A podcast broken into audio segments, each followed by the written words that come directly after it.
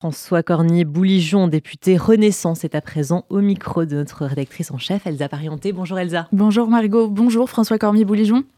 Bonjour à vous et à tous vos auditeurs. Le euh, président de la République a atterri à Tel Aviv ce matin où il s'est euh, entretenu dans un premier temps avec les familles d'otages. Vous qui en avez euh, rencontré la semaine dernière en Israël, est-ce que les attentes vis-à-vis de la France sont très fortes? Elles sont énormes, évidemment. Euh, nos compatriotes français euh, en Israël ou franco-israéliens, évidemment, euh, souhaitent avoir la protection, l'aide, le soutien de la France. C'est ce que nous sommes allés leur dire avec la première mission parlementaire étrangère sur le sol d'Israël la semaine dernière. Cette mission était française et j'en faisais partie. Nous sommes allés leur dire que la France n'abandonne jamais aucun des siens détenus en otage. Et c'est ce que le président leur a dit en visio la semaine dernière, vendredi dernier, et c'est ce qu'il est allé leur dire dès son atterrissage à l'aéroport Ben Gurion de Tel Aviv. Euh, oui, la France n'abandonne jamais aucun de ses otages et la France est mobilisée à travers le président de la République, le gouvernement, l'ensemble des services pour favoriser la libération des otages français. Il y en a encore sept, sept Français qui sont euh, euh, portés disparus, qu'on estime pris en otage par le Hamas. Et le Hamas doit libérer les otages français comme l'ensemble euh, des otages qu'il détient depuis le 7 octobre. Justement, c'est une des priorités de la visite d'Emmanuel Macron. Quels sont les autres objectifs Et au vu de son programme, c'est un voyage plutôt axé sur la négociation diplomatique? Oui, le président de la République veut être utile à la cause de la paix euh, au Proche-Orient. Euh, il est venu réaffirmer son soutien à l'État d'Israël, aux Israéliens, euh, qui ont le droit de vivre en paix sur cette terre, où ils ont un État depuis 1947-1948. Pourquoi? Parce qu'ils ont été, les Juifs ont été victimes de la Shoah et donc ils ont un droit imprescriptible à pouvoir vivre en sécurité dans un État. Donc le président est venu porter la voix de la France pour dire que nous soutenons Israël et les Israéliens, euh, mais pour cela, nous devons euh, aller euh, cheminer vers la paix, cette paix que nous essayons de construire depuis des décennies et, qui à chaque fois est mise en échec par les intégristes divers et variés. Et donc nous devons reprendre ce chemin de la paix parce que ce qu'Israël a vécu le 7 octobre est tout simplement impossible injustifiable, inacceptable, inqualifiable.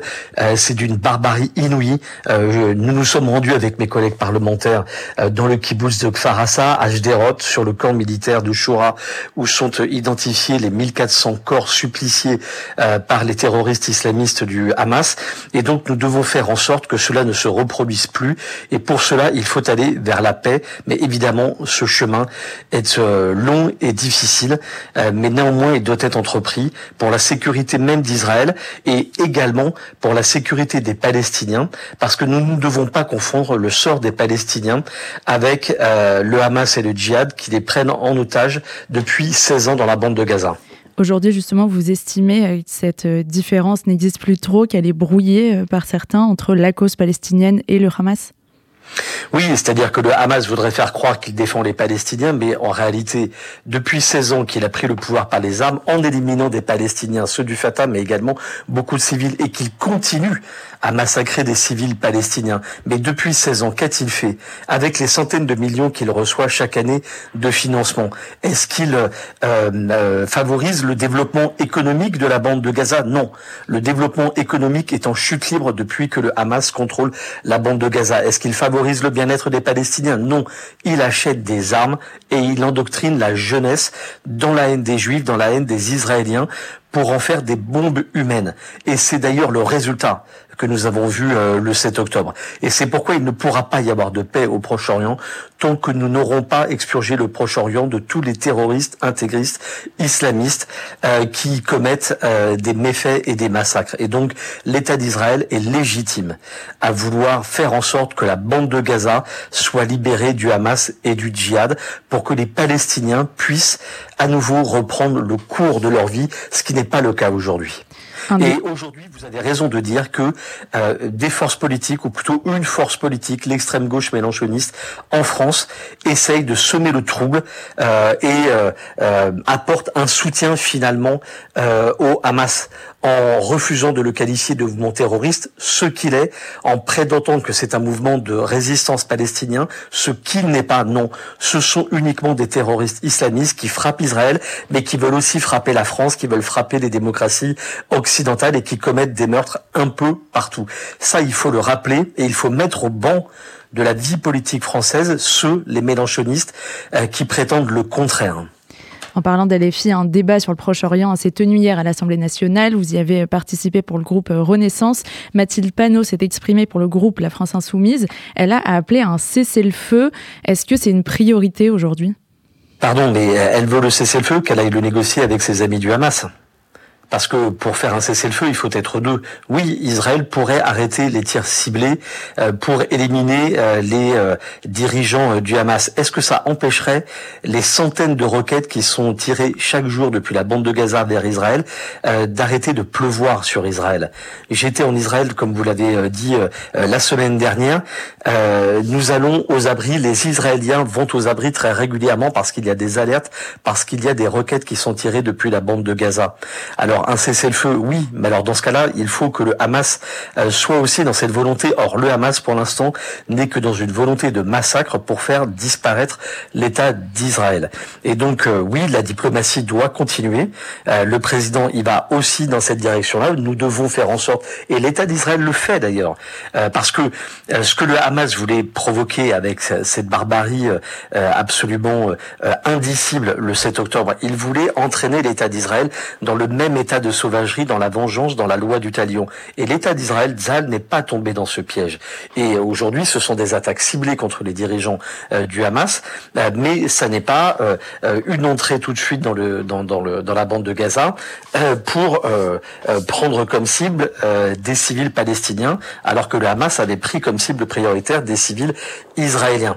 Donc oui, depuis dix jours, l'État d'Israël demande aux, civils palestiniens euh, de euh, quitter le nord de la bande de Gaza pour aller vers le sud, afin de permettre des opérations militaires ayant pour but unique euh, de libérer la bande de Gaza des terroristes islamistes qui aujourd'hui en ont le contrôle. Ça, c'est du concret.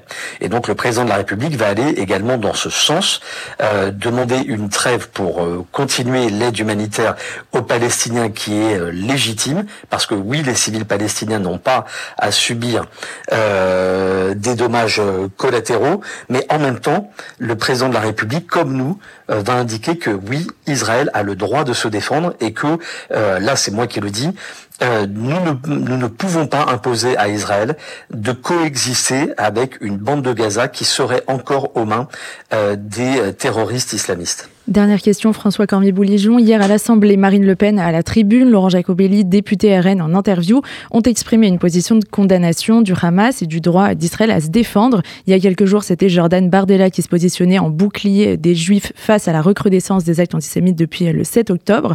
Aujourd'hui, est-ce que la majorité présidentielle y voit un danger et agit contre cette énième tentative du Rassemblement national de se normaliser sur le dos aujourd'hui du, euh, du conflit et le dos des Juifs aussi. Actuellement, il est au Proche-Orient et donc il ne faut pas mélanger tout. Le vrai danger, c'est le danger qu'encourent sur leur vie euh, les Israéliens et les civils palestiniens qui sont pris comme boucliers humains euh, par euh, les terroristes islamistes du Hamas. Là, vous me ramenez à un sujet de politique un peu politicienne. En France, moi j'ai une chose à dire. À ma connaissance, Marine Le Pen n'a jamais désavoué les propos antisémites de son père Jean-Marie Le Pen et à ma connaissance, Marine Le Pen continue à avoir un entourage proche, euh, familier, euh, amical, avec des anciens du GUD, des anciens euh, néo-nazis, tout à fait antisémites. Alors ils peuvent aujourd'hui se parer d'un certain nombre de vertus, ils peuvent avancer masqués, mais aujourd'hui je considère que le Front National n'est pas au clair sur la question de l'antisémitisme. Et malheureusement, nous voyons l'extrême gauche et l'extrême droite être toujours aussi ambigus par rapport à cette question qui est une question essentiel. Oui, la France doit redire son soutien euh, aux euh, citoyens, à ces concitoyens français de confession juive qui ont le droit de vivre en sécurité en France et nous devons nous mobiliser pour faire reculer l'antisémitisme euh, qui aujourd'hui malheureusement est en recrudescence dans notre pays. Nous devons être mobilisés, nous les républicains de progrès, pour faire reculer l'antisémitisme 80 ans après la Shoah. Merci beaucoup d'avoir été notre invité sur RCJ, François Cormier-Bouligeon, député Renaissance du Cher.